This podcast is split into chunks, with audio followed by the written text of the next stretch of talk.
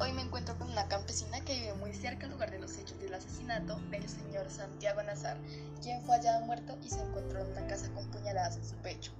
Pero aún es un misterioso asesinato de quién lo pudo haber hecho y el por qué. Pero aún se sigue investigando sobre los hechos.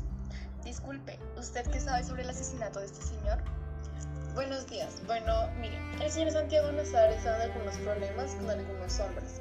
Escuché rumores de que andaba entrometido porque había que estaba comprometida, pero la verdad no estamos muy claros sobre el por qué, pero es una posible hipótesis de lo que pudo haber pasado desgraciadamente a este señor que descanse en paz.